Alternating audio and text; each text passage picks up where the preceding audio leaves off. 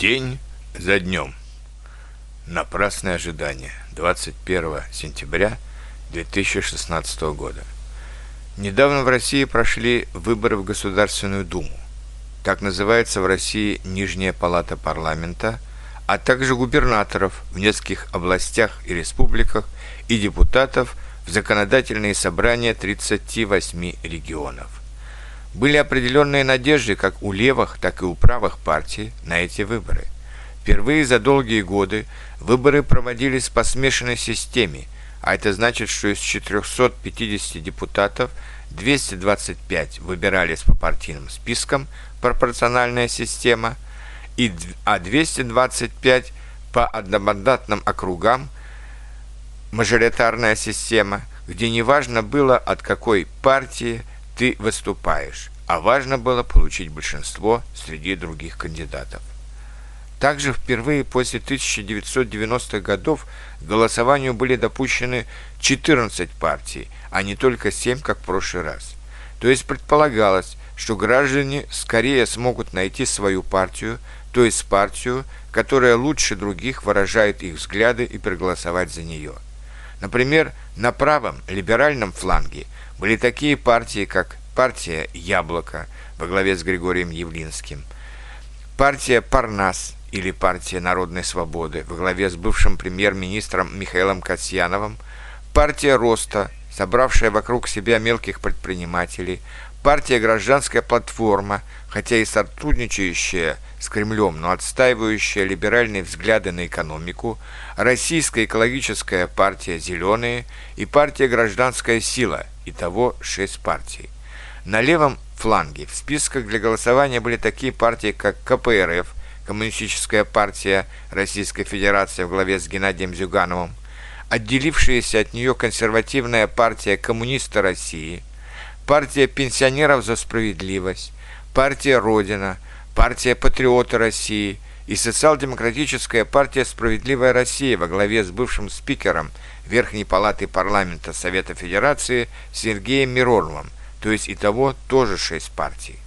На выборах также принимала участие в выборах также принимала участие правящая партия «Единая Россия» во главе с премьер-министром Дмитрием Медведевым и известная своей экстравагантной позицией по многим вопросам партия ЛДПР – Либерально-демократическая партия России во главе со своим бессменным лидером Владимиром Жириновским. Летом 2016 года сменился председатель ЦИК или Центральной избирательной комиссии. Вместо послушного во всем Кремлю бывшего председателя Владимира Чурова на этот пост была избрана э, известная правозащитница Элла Панфилова, которая пользуется хорошей репутацией у большинства партий. С 20 августа по 16 сентября проходила агитация в средствах массовой информации, газеты, радио, телевидения, а также на собраниях кандидатов со своими избирателями в разных городах. В средствах массовой информации соблюдалось формальное равенство. Каждой партии, участвующих в выборах, предоставлялось, предоставлялось равное количество времени на радио и телевидении и равное место бесплатной рекламы в газетах. Но зато была еще платная реклама, которую не каждая партия, кроме правящей, могла себе позволить в большом количестве из-за недостатка средств. Были листовки, буклеты и баннеры, за которые тоже надо было платить. Собрание также было легче проводить правящей партии, для которой всегда были открыты двери школ, библиотек и домов культуры, а вот оппозиционным партиям местные власти могли чинить определенные препятствия для аренды помещений для таких предвыборных собраний. И все же у всех оппозиционных партий были надежды – в обстановке экономического кризиса и непростых отношений с Западом потеснить на выборах правящую партию и добиться своего представительства в Думе. Сразу должен сказать, этого не получилось. Единая Россия не только сохранила свое лидерство, но и значительно укрепила его. Теперь у нее в Думе будет конституционное большинство. Она получила 343 места из 450 возможных, то есть более 70% депутатских мест. По партийным спискам она получила 54% голосов, то есть 140 мест.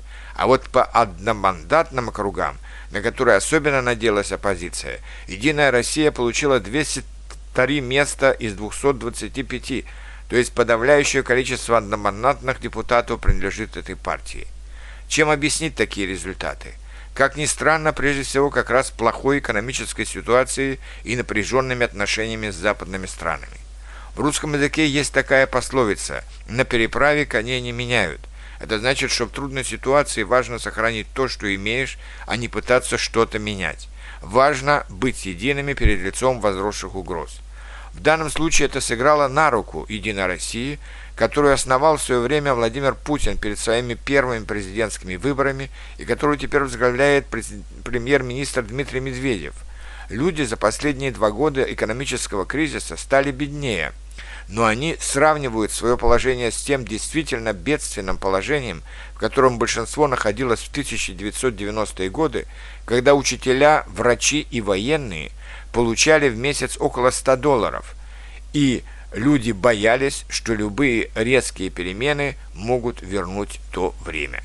Сравнительно небольшая явка на выборы, 47,5% в целом по стране – а в Москве и Петербурге еще меньше, около 40% в Москве и 32,5% в Петербурге, что оказалось наименьшим результатом среди всех российских регионов, также способствовали победе Единой России.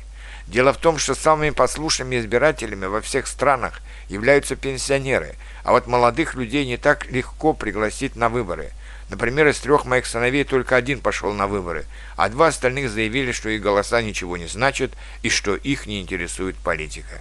Интересно, что по данным экзит-полов картина получалась немножко другая.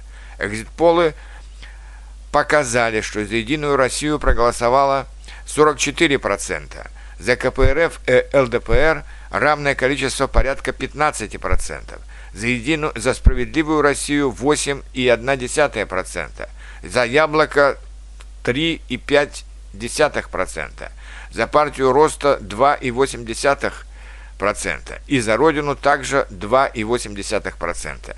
А теперь сравним эти цифры с результатами голосования.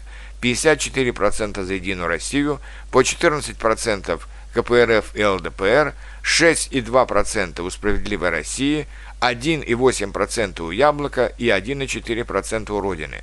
Самая оппозиционная к правительству партия «Парнас» получила 0,67%. Я думаю, что эта разница может быть объяснена тем, что опрашивали прежде всего более молодых избирателей, чему я был сам свидетелем. Мы вышли после голосования вместе с моим сыном, и девушки, собирающие данные по экзит-полу, бросились гурьбой к нему, не обращая на меня, старого дядьку, уже никакого внимания. Молодежи в целом было мало, но она голосовала, конечно, меньше за «Единую Россию» и больше за, другие партии, прежде всего за ЛДПР и «Яблоко». Но получив абсолютное, конституционное большинство в Думе, партия «Единая Россия» взяла на себя большую ответственность. Если что-то пойдет не так, если правительство не сможет справиться с кризисом, уже не на кого будет пенять, потому что вся власть в руках одной партии, как это было и при коммунистах. Поживем – увидим, справится ли Единая Россия с этой непростой задачей.